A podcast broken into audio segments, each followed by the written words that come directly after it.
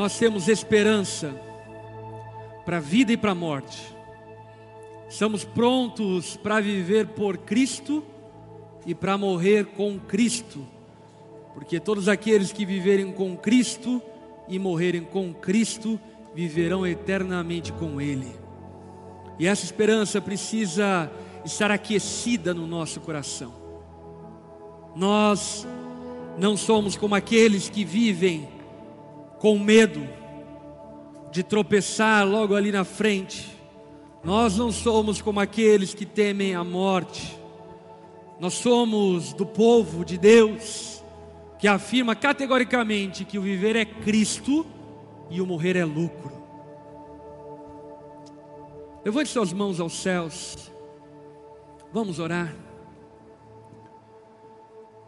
Jesus, temos esperança em Ti. Estamos guardados e seguros, completamente seguros em Ti. Jesus, nessa noite, alcança o coração distante, alcança, ó Pai, aqueles que estão com o olhar se perdendo, que o Senhor possa revigorar a nossa fé, a nossa esperança e dar-nos, ó Pai, plenitude e expectativa que existe no Senhor, de que de fato nada pode nos separar do Teu amor. Estamos seguros em Ti, e porque você vive, também certamente viveremos contigo. Fala conosco nessa noite, Jesus. Esse é nosso clamor e oração, em nome de Jesus. Amém e amém. Amém. Pode se sentar, fique à vontade. Uma boa noite, boa noite. Você está bem? Está tudo certo? Boa noite para quem está nos acompanhando pela internet, não pôde estar aqui presencialmente. Boa noite para o pessoal do Drive-In. Muito bom estarmos juntos aqui reunidos. E eu creio que Deus continuará falando conosco, como Ele tem feito há tanto tempo no nosso meio. Antes de irmos para a palavra, eu quero aqui destacar, saudar e cumprimentar quem está nos visitando pela primeira vez. Se você está hoje aqui nos visitando pela primeira vez, dá um aceno. Nós queremos te dar um presente. Infelizmente, não vamos te dar um abraço, mas vamos te dar um presente, uma salva de palmas para agradecer a sua visita e para que você sinta-se em casa. Dê uma salva de palmas a estes. Continue de mão erguida até um voluntário chegar perto de você e você receber esse presente que de alguma forma representa nosso carinho, nosso respeito e principalmente nosso desejo de ter você aqui conosco, participando daquilo que temos vivido como igreja. Se tem algum visitante lá no drive-in, liga o sinal de alerta aí para os nossos voluntários irem até você e te saudar. Se tem visitantes aqui acompanhando a gente através dessa live da internet, também diz aí, estou visitando pela primeira vez, para que a gente possa te cumprimentar e te dar as boas-vindas no nosso meio. Amém? Seja muito bem-vindo. Nós vamos continuar examinando e expondo o texto do profeta Malaquias, como temos feito há mais de um mês passados, e agora já caminhando para a reta final do tema A Última Noite do Mundo. Temos aí mais duas semanas pela frente em cima desse tema e logo depois entraremos no tema Mexe, que para você que está nos visitando e é novo conosco, todos os anos nós separamos aí dois meses do ano para falar sobre família, casamento, educação de filhos e tratarmos essas situações pontuais de maneira bíblica. E agora, daqui três semanas, nós iniciamos o Mexe. Nós, esse ano, trabalharemos em cima de temas e abordagens que estão no livro do Tim Keller chamado O Significado do Casamento. E aliás, você que é casal, principalmente, eu diria, mas obviamente para você que é solteiro, melhor prevenir do que remediar, não é? Eu te aconselharia muito adquirir esse livro de alguma forma, tem aqui na The Store, mas enfim, adquira esse livro de alguma forma, leia ele durante esse período de tema, porque eu tenho certeza que vai ser muito enriquecedor na sua vida durante o tema Mexe que se aproxima, ok? Dito isto, abra a tua Bíblia no profeta Malaquias, no capítulo 3, do verso 6 em diante, é a porção do texto que nós vamos ler nessa noite e buscar em Deus entendimento, clareza e aplicar-nos à nossa vida. Malaquias capítulo 3, verso 6. Esse é um texto muito conhecido por quem é velho de igreja, quem aqui tem mais de 10 anos de igreja, levante sua mão, mais de 20 anos de igreja, levante sua mão. Então você que é, tem aí mais de 10, 20 anos, com certeza você já ouviu. Aliás, talvez você que tem um ano de igreja já ouviu esse texto e, inclusive, com muitas controvérsias e debates em cima desse texto, que é o texto onde Deus fala sobre o povo que estava roubando dele e roubando nos dízimos e nas ofertas. O que é curioso desse texto, quando abordado, é que normalmente ele é abordado fora do contexto do texto inteiro. E isso faz com que tenhamos uma visão limitada do que Deus está querendo ensinar ao povo, pensando que Deus está tratando sobre dinheiro. E o que nós vamos perceber à luz do contexto que nós já estamos expondo aqui há três semanas, quatro semanas, cinco semanas, eu não sei muito bem, cinco semanas, é, nós vamos perceber que Deus ele não está falando primariamente sobre dinheiro, mas ele está falando sobre restauração. Ele está convidando o povo a ser restaurado, reconciliado. Na semana passada, se você estava aqui ou nos acompanhou de alguma forma, você ouviu e aprendeu a respeito do juízo de Deus e do julgamento de Deus, dizemos que Deus trará juízo sobre o povo dele, sobre toda a terra, mas a começar pela casa dele. E o juízo de Deus para a casa dele é um juízo restaurador, o juízo do ourives, a qual submete ao povo a esse tratamento de choque, de alta temperatura, para purificar-nos interiormente. O juízo do lavandeiro, que coloca-nos em posição de lavação através do seu sabão, do seu potasso, para que possamos ser limpos, sejamos purificados interiormente e exteriormente. E dizendo acerca disso tudo, acerca do juízo, da restauração do lavandeiro, da restauração do ourives, então Deus introduz elementos práticos que o povo deveria observar nesse caminho de restauração. Portanto, o pano de fundo desse texto, sem sombra de dúvida, é o desejo de Deus de santificar, purificar o povo que pertence a Ele. Sendo assim, Malaquias capítulo 3, verso 6, a palavra nos, nos diz o seguinte: De fato, eu, o Senhor, não mudo. Repete comigo: Deus não muda. Por isso você, vocês, descendentes de Jacó, não foram destruídos. Deus não muda. E isso é um atributo de Deus, ele é imutável. Ele é o mesmo ontem, hoje e para sempre.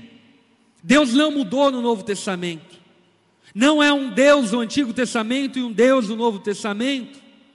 Deus não se arrepende como os homens se arrependem. Até porque se Deus mudasse, ele não seria Deus. Aquilo que o distingue de toda a criação criada por Ele é o fato de Ele ser imutável, porque se Deus mudasse para melhor, isso significaria que Ele era pior, portanto não seria Deus, e se Ele mudasse para pior, isso significaria que Ele deixaria de ser Deus e não era Deus anteriormente. Então isso na verdade é um argumento filosófico. Deus é imutável e para ser Deus de fato Ele não pode mudar. E aquilo que a Bíblia se comprova ao longo de Gênesis até Apocalipse é uma linda harmonia da imutabilidade de Deus. O Evangelho está nas entrelinhas desde Gênesis até Apocalipse. O amor e a ira de Deus está no episódio do Éden, como está no episódio da Nova Jerusalém. O caráter santo de Deus é revelado no povo caminhando pelo deserto, mas também é revelado na igreja no Novo Testamento. O que nós percebemos ao longo de toda a narrativa bíblica é que Deus é imutável. E isso, meus irmãos, é de extrema importância e segurança para nós. Porque nós só podemos confiar na restauração de Deus, na santificação de Deus para conosco por causa da sua imutabilidade. Porque se Deus fosse mutável, certamente nós já teríamos sido consumidos. Se Deus não fosse fiel àquilo que ele disse, certamente nós já teríamos sido destruídos.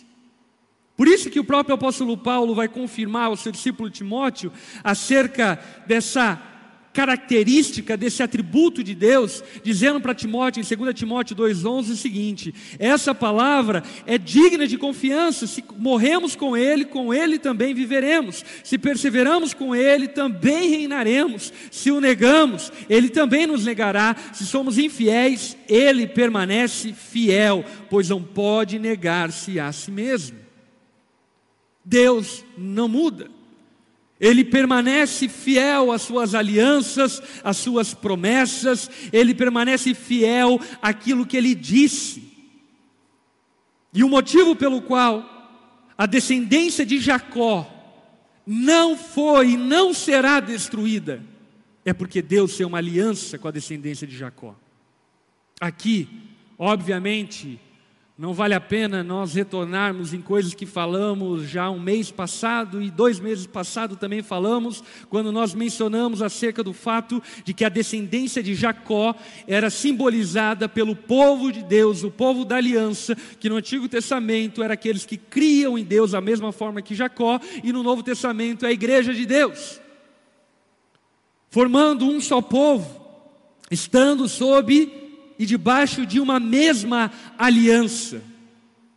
Então, essa palavra que o profeta Malaquias está dizendo para o povo de Deus, descendência de Jacó, ali nos dias dele, sem sombra de dúvida, são aplicáveis a nós hoje, povo de Deus. Quem aqui é povo de Deus? Nós, o povo de Deus, podemos confiar plenamente no Senhor e sabermos que não somos destruídos, porque Deus não muda. Porque ele não muda. E como saber disso? Transforma as nossas vidas.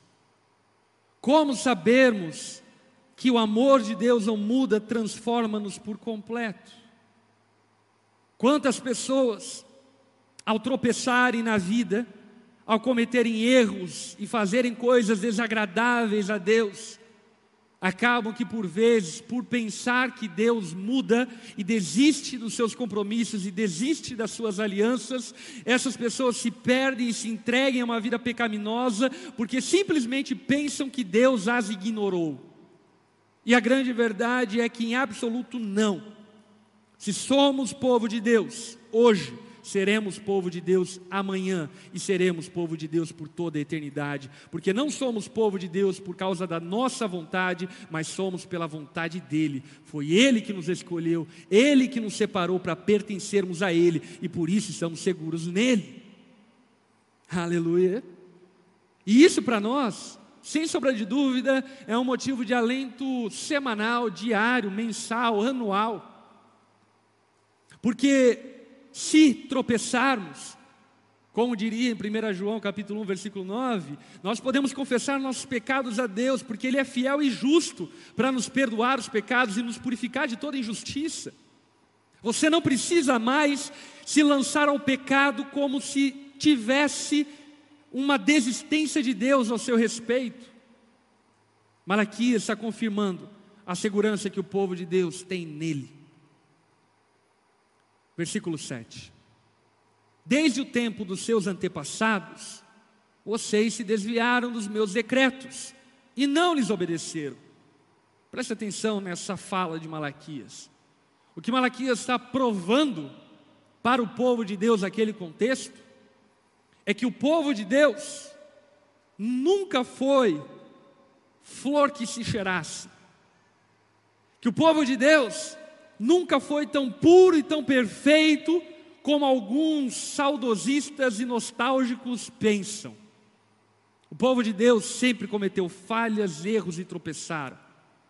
O povo de Deus, que confiou em Deus ao sair do, do Egito para ir para Canaã, duvidou de Deus diversas vezes.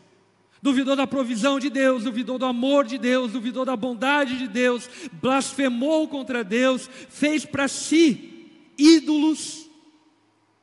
Mas a grande verdade é que ao ver a trajetória do povo de Deus que saiu do Egito para Canaã, nós percebemos que ainda que o povo fosse infiel a Deus, Deus permanecia fiel. O que Malaquias está trazendo à tona é essa trajetória, essa trajetória de um povo que cometeu muitos erros ao longo da história, mas ainda cometendo muitos erros, sempre pôde contar com o amor de Deus. E deixa eu dizer algo sobre a tua vida hoje, se você é povo de Deus, você pode contar com o amor de Deus ontem, hoje, amanhã e para toda a eternidade. Você pode contar com a graça e com a bondade dele para todos sempre. Sabe, você precisa compreender definitivamente que Cristo não precisa morrer mais de uma vez. A morte dele foi suficiente para aplacar completamente a ira de Deus sobre o seu povo. E aplacando a ira de Deus sobre o seu povo, eu e você somos objetos do amor, da graça, da misericórdia e da bondade de Deus. Por esse motivo, existe esperança para restauração. E talvez muitos aqui nessa noite estão precisando de restauração, estão precisando de renovo. Talvez esse mundo endureceu e cegou alguns irmãos, talvez o pecado corrompeu alguns aqui, talvez o medo, o luto, o desespero tomou conta de alguns, mas o que a palavra nos fala de maneira muito clara e evidente é que existe esperança e restauração para todos aqueles que pertencem ao Senhor. Em todo o tempo. Olha o convite de Deus. Voltem para mim, e eu voltarei para vocês, diz o Senhor dos exércitos. Mas vocês me perguntam: como voltaremos? Perceba a paciência e a longanimidade de Deus. Deus dizendo ao seu povo: Eu estou aqui, volte para mim. Volte a ter comunhão comigo, volte a ter relacionamento comigo, volte ao primeiro amor, como diria Jesus para a igreja de Éfeso em Apocalipse. Volte para mim, Deus está propondo um caminho de perdão, de restauração, de renovo. Deus está propondo um recomeço para aqueles que talvez se perderam ao longo da caminhada. E o que Deus diz é: volte para mim, e eu voltarei para vocês. Como sendo algo sintomático, como sendo algo automático. Volte para mim, e eu voltarei para vocês. Porque na verdade, o que esse, de, esse texto deixa evidente nas entrelinhas é que Deus nunca nos deixou, fomos nós que deixamos de perceber Ele. Portanto, quando Deus fala que se voltarmos para Ele, Ele voltará para nós, o que Ele está dizendo é: se você voltar para mim, você perceberá que eu sou contigo em todo o tempo e sempre estive ali. No dia da tua luta, da tua aflição, no dia do seu pecado, dos seus tropeços, dos seus erros, por incrível que pareça e por mais constrangedor que seja, eu estava lá. Eu estava junto com você. Ainda que, obviamente, talvez você nesses episódios não queria que eu estivesse, mas eu estava lá. Por isso, o convite de Deus não é um convite de alguém que está distante, mas é um convite de alguém que está mais próximo do que nós possamos pensar ou imaginar um Deus que é conosco, Emanuel. volte para mim, e eu voltarei para vocês. Agora, o povo que estava distante do Senhor, que estava vivendo uma vida de adoração displicente, medíocre, para não dizer miserável, se entregando ao adultério, como nós conversamos nas semanas passadas, se entregando ao divórcio, se entregando a todo tipo de impureza e pecado, adorando a Deus de maneira indevida, entregando ofertas abomináveis a Deus. Questiona e pergunta a Deus uma pergunta que parece ser sincera, mas o que nós vamos perceber que não é uma pergunta sincera. A pergunta deles é: ok, se voltarmos para você, você volta para nós. Entendi. Mas a pergunta é: como nós voltaremos para você? Na minha experiência pastoral, acompanhando diversos casos familiares e conjugais, e tendo a graça em alguns momentos e a tristeza em outros momentos de acompanhar situações de adultério dentro de casamentos, assim por diante, eu já contemplei diversas vezes esse tipo de ironia, indagação e hipocrisia acontecendo. Muitas vezes acompanhando casais que de alguma forma tropeçaram em algum tipo de pecado, como por exemplo o adultério, ele chega no meu gabinete por exemplo, o marido adulterou, traiu a sua esposa, e aí então eu chego para a esposa e pergunto: Você quer perdoar o seu marido? Você quer lutar pelo seu casamento? Você insiste no amor? Você acredita que Deus pode restaurar o teu casamento? Em algumas ocasiões a esposa olha para mim e diz: Sim, eu quero, eu perdoo. Eu amo meu marido e perdoo o pecado dele e quero, estou disposta a andar mais uma milha com ele. E aí, então, em algumas ocasiões, eu olho para o marido, ou enfim, esposa, e pergunto: e você, cara? Você quer lutar pelo seu casamento? E infelizmente, a pergunta e a indagação que eu já ouvi algumas vezes, em outras palavras, é justamente essa: como eu voltarei para o meu casamento? Como nós vamos restaurar o nosso casamento? Agora perceba uma coisa: que na verdade essa desculpa ou essa pergunta, ela esconde uma insensibilidade e um indesejo de mudança. Porque é óbvio, como um marido que adulterou pode voltar e restabelecer seu casamento? Se arrependendo, se humilhando, jogando fora toda e qualquer possibilidade de adultério novamente, se desvencilhando de ambientes e meios e comunicação com tal mulher que ele cometeu adultério. É óbvio. Alguém aqui não tem neurônio suficiente para entender isso? É claro. Mas na verdade essa pergunta, ela é uma pergunta para tentar despistar. Porque no fundo, alguns maridos, infelizmente, não querem mudar. Não querem se arrepender.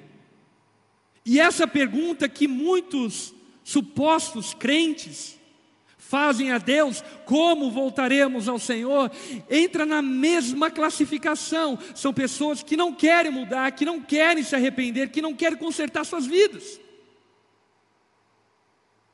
Porque no fundo todos nós sabemos o que devemos fazer para voltar para Deus. Sim ou não? É interessante porque o paralelo disso no Novo Testamento é Jesus escrevendo para a igreja de Éfeso, lá em Apocalipse. E o que Jesus diz para a igreja de Éfeso é: volte ao primeiro amor. Volte para mim. Você repara?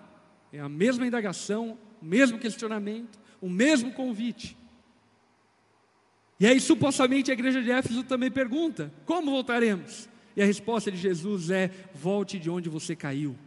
Em outras palavras, tome vergonha na sua cara e volte a praticar as obras que você praticava no início. Em outras palavras, você sabe o que deve fazer.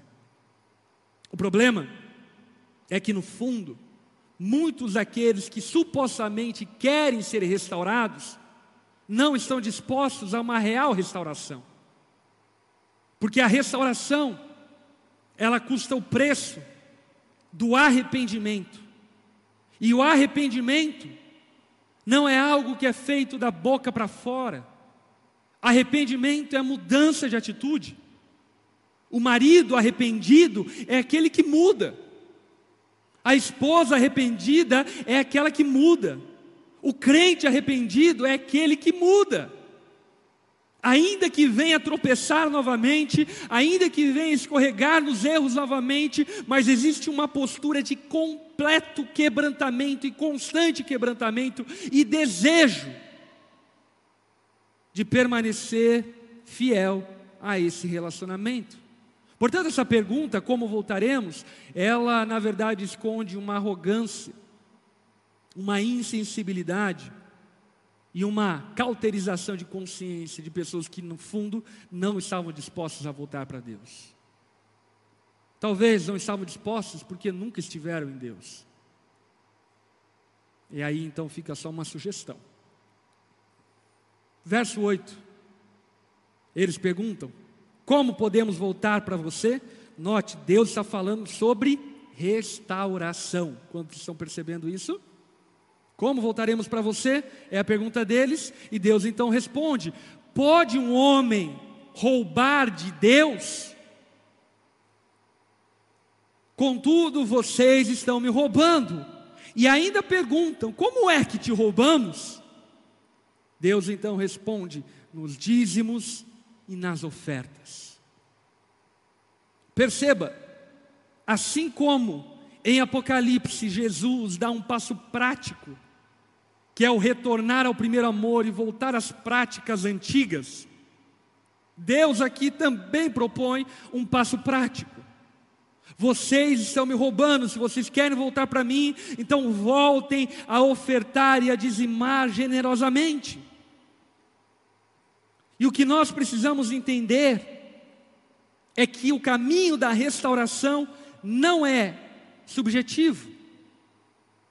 O caminho da restauração não é etéreo. Maridos que querem ter o seu casamento restaurado vão precisar trabalhar para isso.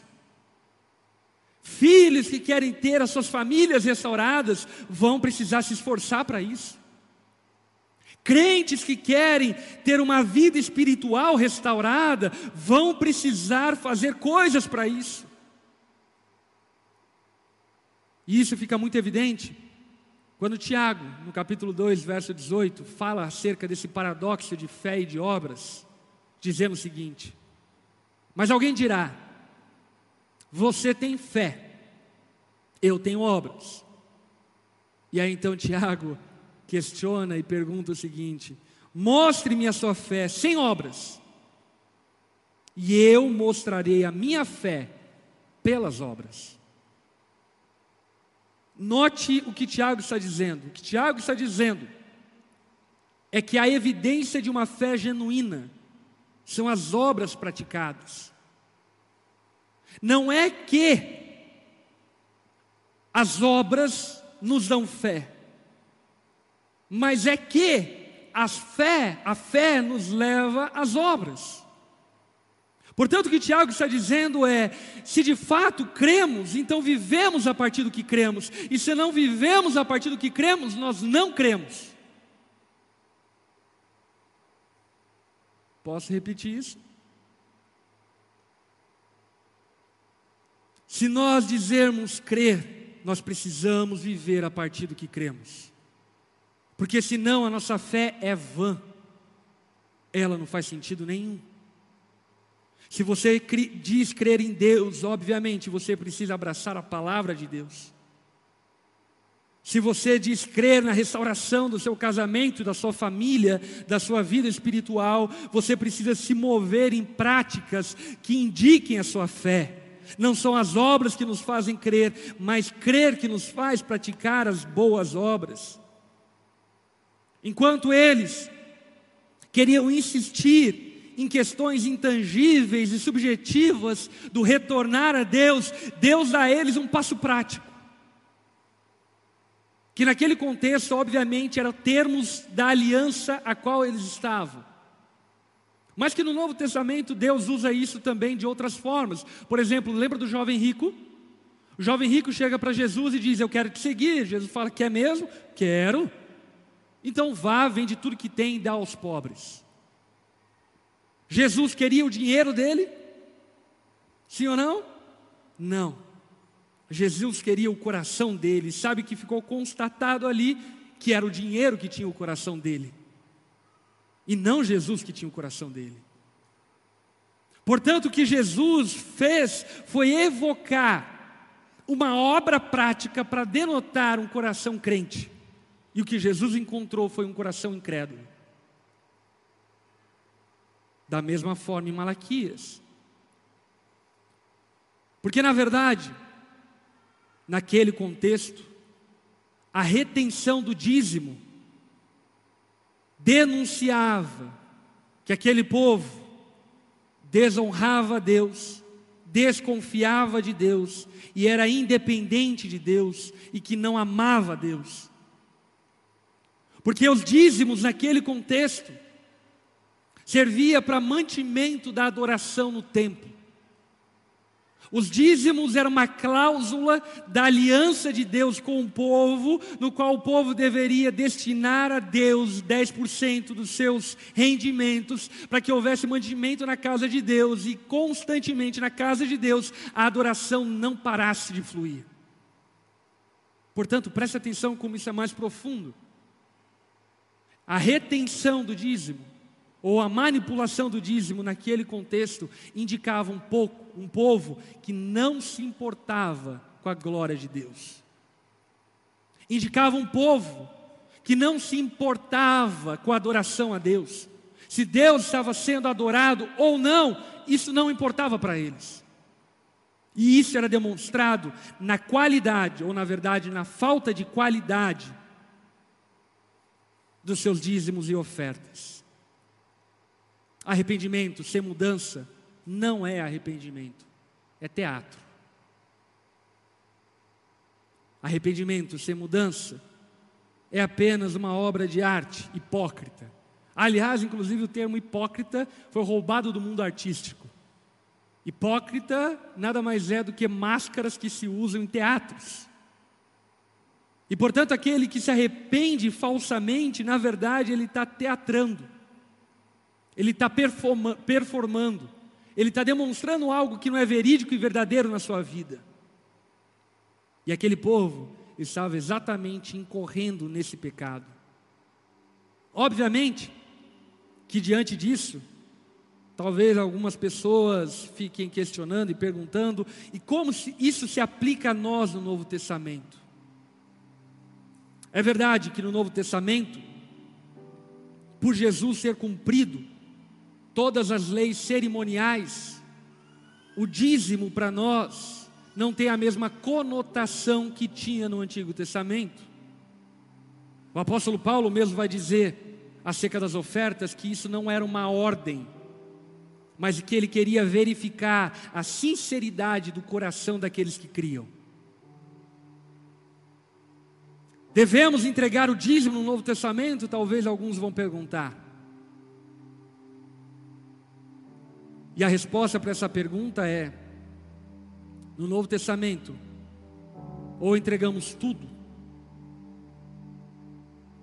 ou não podemos entregar 10%. No Novo Testamento, o convite da palavra, por exemplo, Romanos capítulo 12, versículo 1 é: ofereçam-se como sacrifício vivo, santo e agradável diante de Deus. Portanto, não é uma questão de porcentagem, mas é uma questão de coração, é uma questão de integralidade. No Novo Testamento, o povo de Deus amadureceu, ou pelo menos supostamente deveria ter amadurecido, para não viver um relacionamento com Deus baseado no medo, mas para viver um relacionamento com Deus baseado no amor.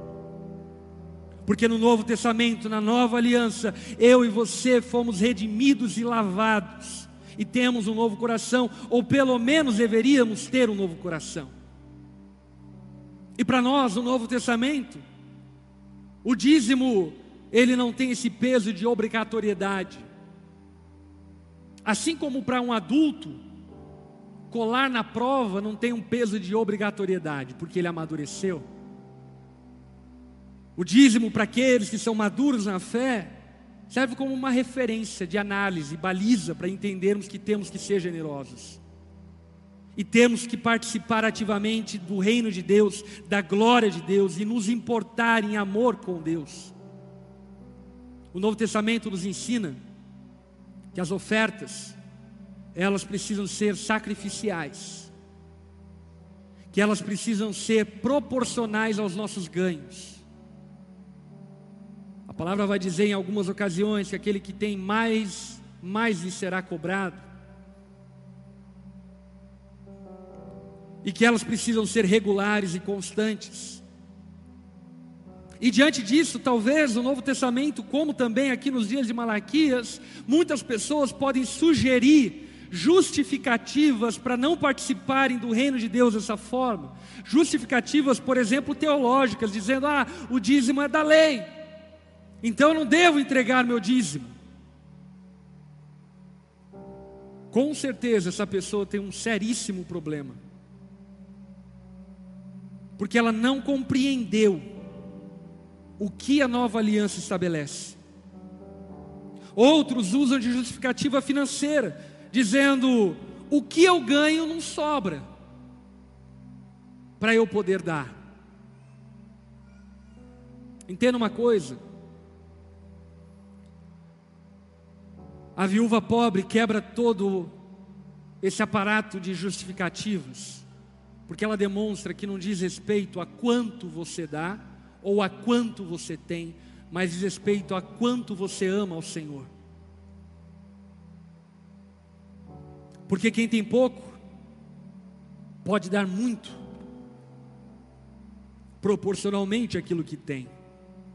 Outros usam de justificativa matemática. Eu entrego as minhas ofertas porque tem crente que não entrega e prospera. Entenda uma coisa, meus irmãos: igreja não é banco celestial, não é BC. A nossa intenção ao dizimar, ao ofertar na casa de Deus, não é a nossa prosperidade financeira, mas é a prosperidade do reino de Deus. A nossa intenção ao participar financeiramente da igreja não deveria ser aplacar a ira do devorador mas deveria ser o desejo de que o mundo conhecesse a Jesus e o nome de Jesus se tornasse famoso em todos os lugares e a glória de Deus fosse manifesta através da igreja. Mas infelizmente, muitos bodes e não ovelhas têm sido alimentadas com desejos espúrios e egoístas, que não dizem respeito ao coração de quem nasceu de novo. Outros usam de justificativa sentimental. Eu não sinto que devo entregar as minhas ofertas. Se você não sente, meu irmão, quer dizer que teu coração está endurecido demais. Outros usam justificativa de consciência, outros ainda justificativa política, dizendo: Ah, eu acho que a igreja não administra bem o recurso. Mas vamos aqui concordar que isso é pura política. No fundo, a não participação ativa da obra de Deus, inclusive financeiramente, o que que comprova acerca de nós? A mesma coisa que comprovava naqueles dias. O que comprova é que nós não nos importamos com as coisas de Deus. Sim ou não? O que comprova é que nós não nos importamos se Deus vai ser adorado ou não. O que comprova é que nós não nos importamos se a igreja vai persistir ou não, vai perseverar ou não. O que nos demonstra acerca de nós é que somos amantes de nós mesmos, portanto, necessitados de restauração. E por isso que Deus toca no bolso. Porque, sem sombra de dúvida, o bolso denota muito acerca das nossas prioridades. Será que não ofertar é roubo? Como naquele contexto Deus diz acerca do povo que estava roubando dele? Preste atenção e conclua você mesmo. Ao ofertar a Deus, não estamos decidindo sobre quanto dar da nossa riqueza a Ele.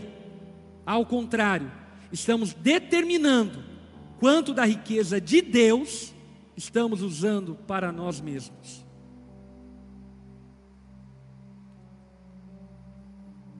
Rapidamente, eu quero ler um trecho de uma pesquisa muito curiosa. Na semana passada eu mencionei outro trecho que fala a respeito das contribuições nas igrejas norte-americanas.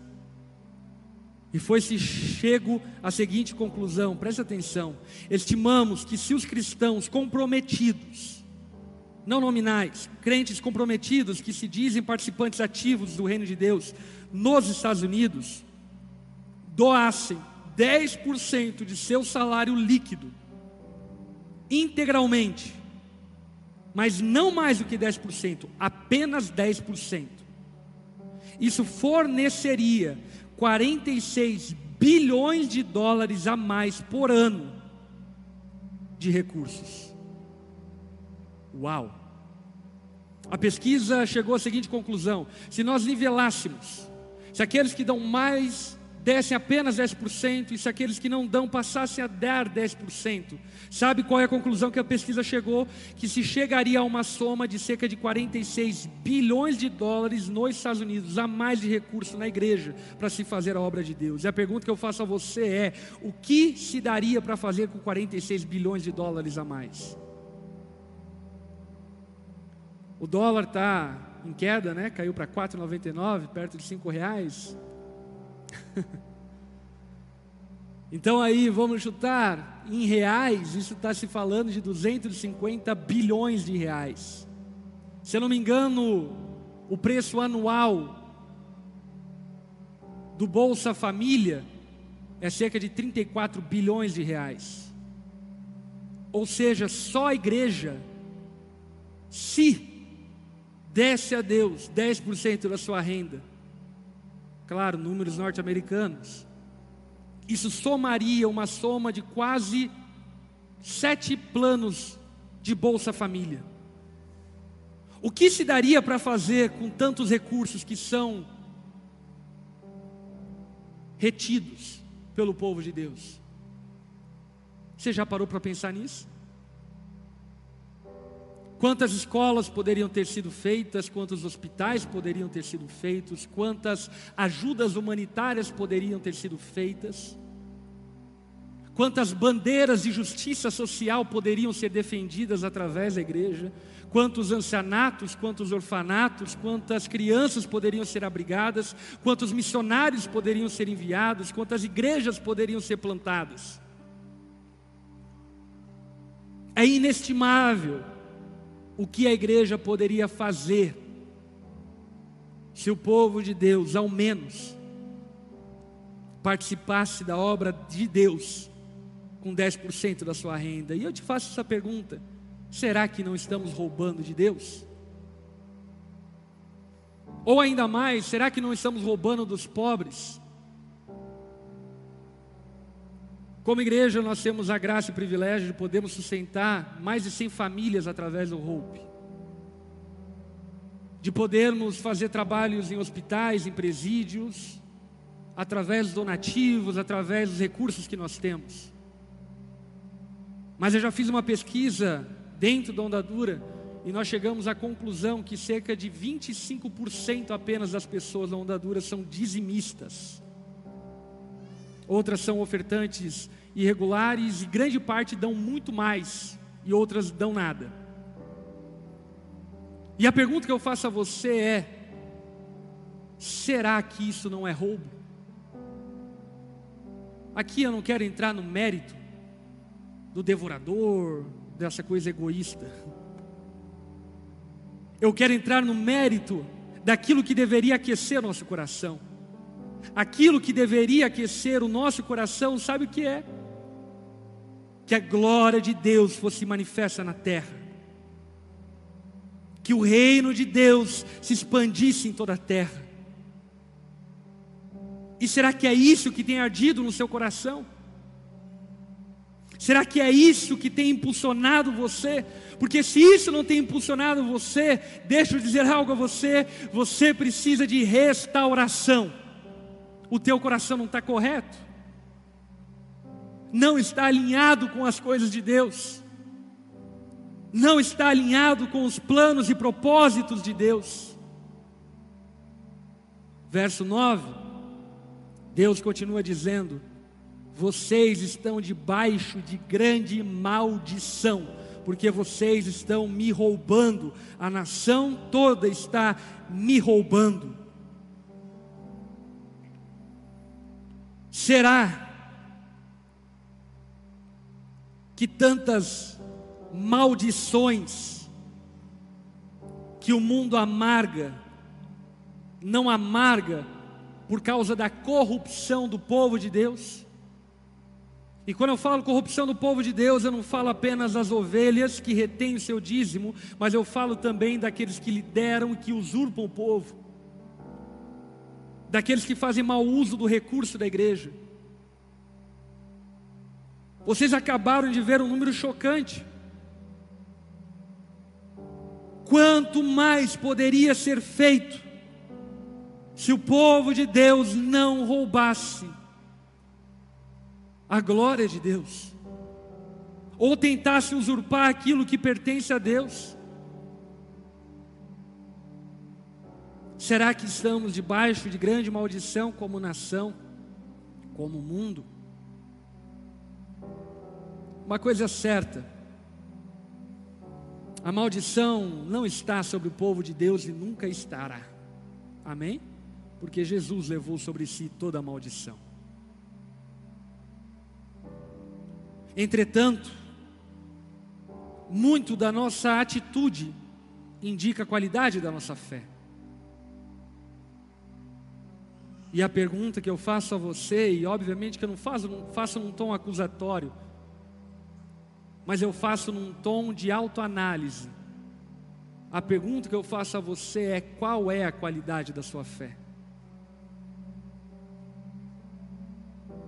Será que você não transformou Deus em um Deus de estimação para satisfazer os seus prazeres? Será que você não transformou a igreja num clube para te servir?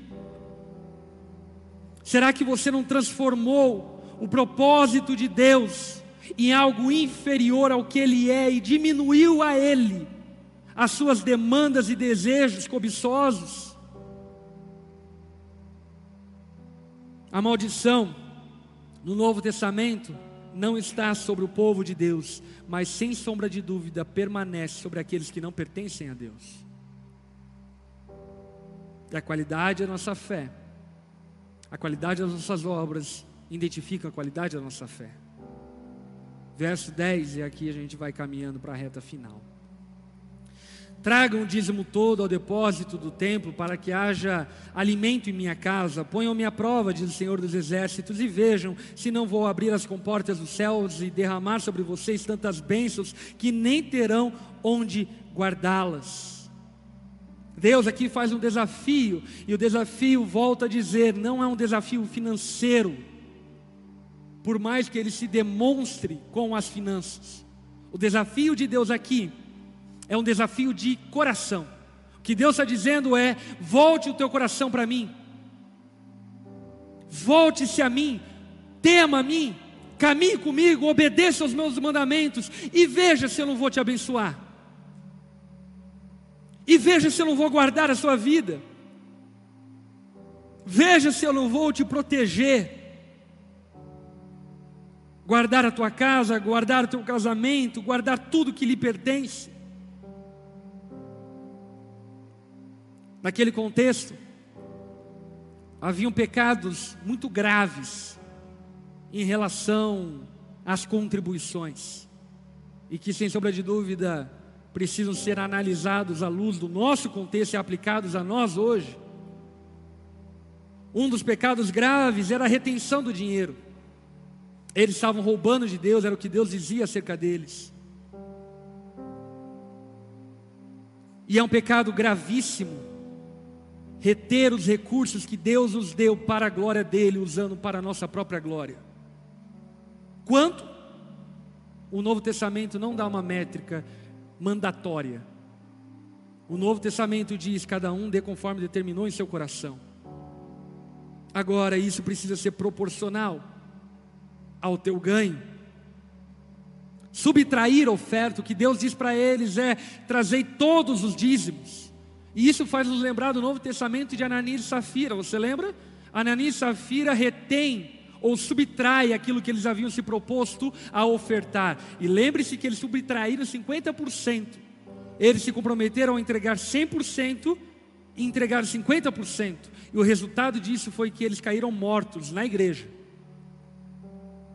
Porque, sem sombra de dúvida, se Deus tem te conduzido e falado ao seu coração para participar da obra dele financeiramente e você tem subtraído isso, isso é um pecado gravíssimo. Administrar a sua oferta, naquele contexto, Deus diz: trazei todos os dízimos à casa do tesouro.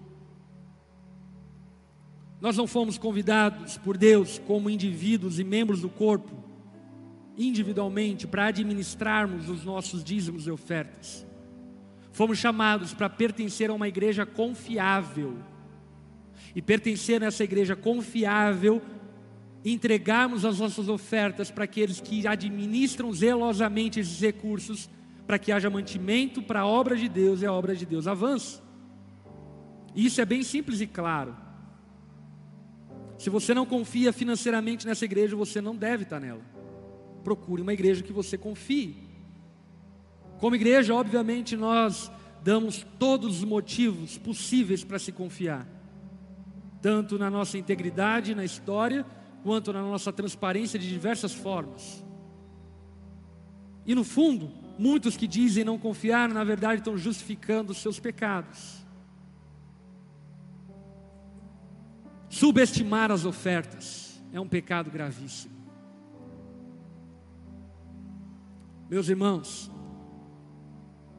a obra de Deus, o culto a Deus, a adoração a Deus é mantido através das suas ofertas.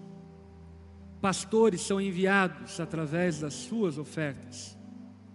Como igreja, nós tivemos a graça e privilégio de plantarmos 11 igrejas, treinar 11 pastores e enviá-los, porque existe um povo fiel que tem participado anos a fio financeiramente dessa obra.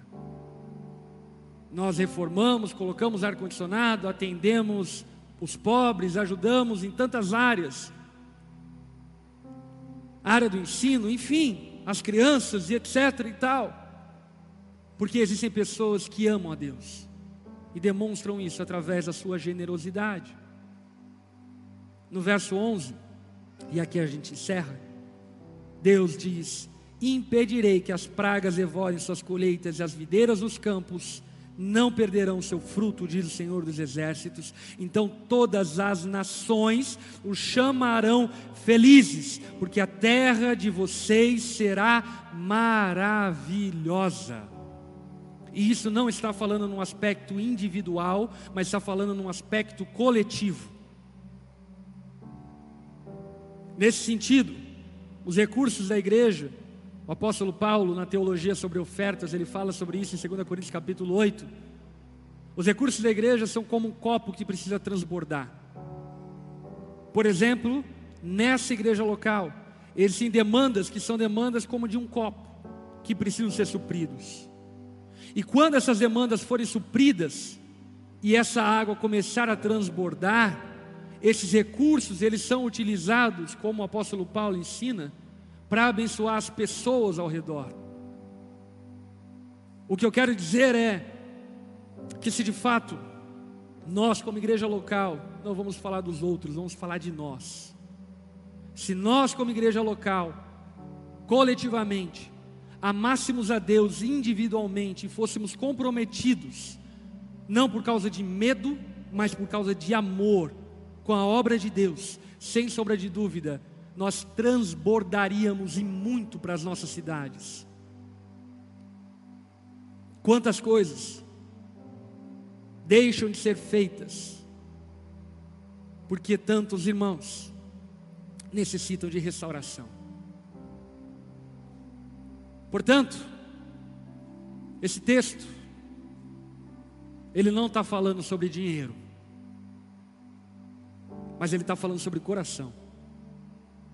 Ele está falando sobre amar a Deus, sobre ter relacionamento com Deus. E o que Deus diz ao povo dele aqui em Malaquias é: Ei, você quer voltar para mim? Volte, e eu volto para você. A pergunta do povo é: como voltaremos? A resposta de Deus é óbvia: viva como um crente vive. é óbvia. Como você quer voltar para mim se você negligencia os cultos? Como você diz que quer voltar para mim se você negligencia a minha adoração? Como você quer voltar para mim se o teu bolso não volta para mim? Como você quer voltar para mim se as tuas afeições não voltam para mim? Como você diz querer voltar para mim se você não se arrepende dos seus pecados, endireita os seus caminhos? O que Deus está conclamando ali em Malaquias e também hoje é conclamando o povo a um arrependimento coletivo. Para que se arrependendo coletivamente, a bênção de Deus possa repousar sobre o seu povo e todas as nações da terra possam saber como nós somos felizes. Porque o pobre é assistido dentro da igreja, ou pelo menos deveria ser porque o órfão é abrigado, porque a viúva é atendida. Eu tive a graça e privilégio de, no início do ano, conhecer uma igreja que eu sempre admirei muito, lá em Chicago, chamada Willow Creek Church. E ela é uma igreja que tem um trabalho social fenomenal, fantástico. E aí então eu fui visitar esse trabalho social e meus irmãos eu não sabia se eu chorava, ou se eu ficava irado, ou se eu tinha esperança, era uma confusão de sentimentos, sabe por quê? Porque aquela comunidade fazia para a comunidade em volta dela tantas coisas que eu acredito que a igreja deveria fazer. Como, por exemplo, eles tinham na igreja, tem na igreja, uma oficina mecânica top onde voluntários da igreja mecânicos servem voluntariamente, sazonalmente, para reformar carros e dar esses carros para as viúvas que não têm carros para trabalho e assim por diante. Eles têm um mercado social e uma loja de roupa social, onde as pessoas ganham vale para chegar lá, então fazer as suas compras com dignidade, e não apenas ganhar uma cesta de alimento. Eles têm oftalmologistas, psicólogos, advogados que prestam apoio e serviço para a comunidade em volta deles. E na nossa igreja que estamos implantando lá em Chicago, inclusive, vários irmãos da nossa igreja lá já foram assistidos e beneficiados por causa dessa igreja. E quando eu vi aquilo, eu falei: é isso que a igreja deve ser. Presta atenção. Não uma agente de filantropia. Sabe por quê? Porque é glorioso você sair de todo um trabalho incrível desse e entrar, por exemplo, no departamento infantil e ver que departamento infantil é tão bom quanto esse trabalho social. E você entrar no prédio da igreja e ver que o prédio da igreja é tão bom quanto esse trabalho social. Ou seja, uma igreja que através das suas obras demonstra o quanto ama a Deus. E de verdade, Deus nos chamou para sermos essa igreja. Nós não somos um clube. Nós não estamos aqui para afagar ego de ninguém. Nós estamos aqui para chamar um povo santo para viver de maneira santa e vivendo de maneira santa, glorificar a Deus através das nossas boas obras. Amém. Baixe tua cabeça, feche seus olhos. Convite de Deus é volte para mim. A pergunta do povo é como voltaremos? E Deus responde basicamente o seguinte: voltando. Se você se vê distante do Senhor, e as suas obras identificam a distância que você tem tido de Deus. E nessa noite você percebe Deus te chamando para voltar-se a Ele. E você quer atender esse chamado de Deus. Eu quero convidar você a ficar em pé no seu lugar, que eu quero orar por sua vida.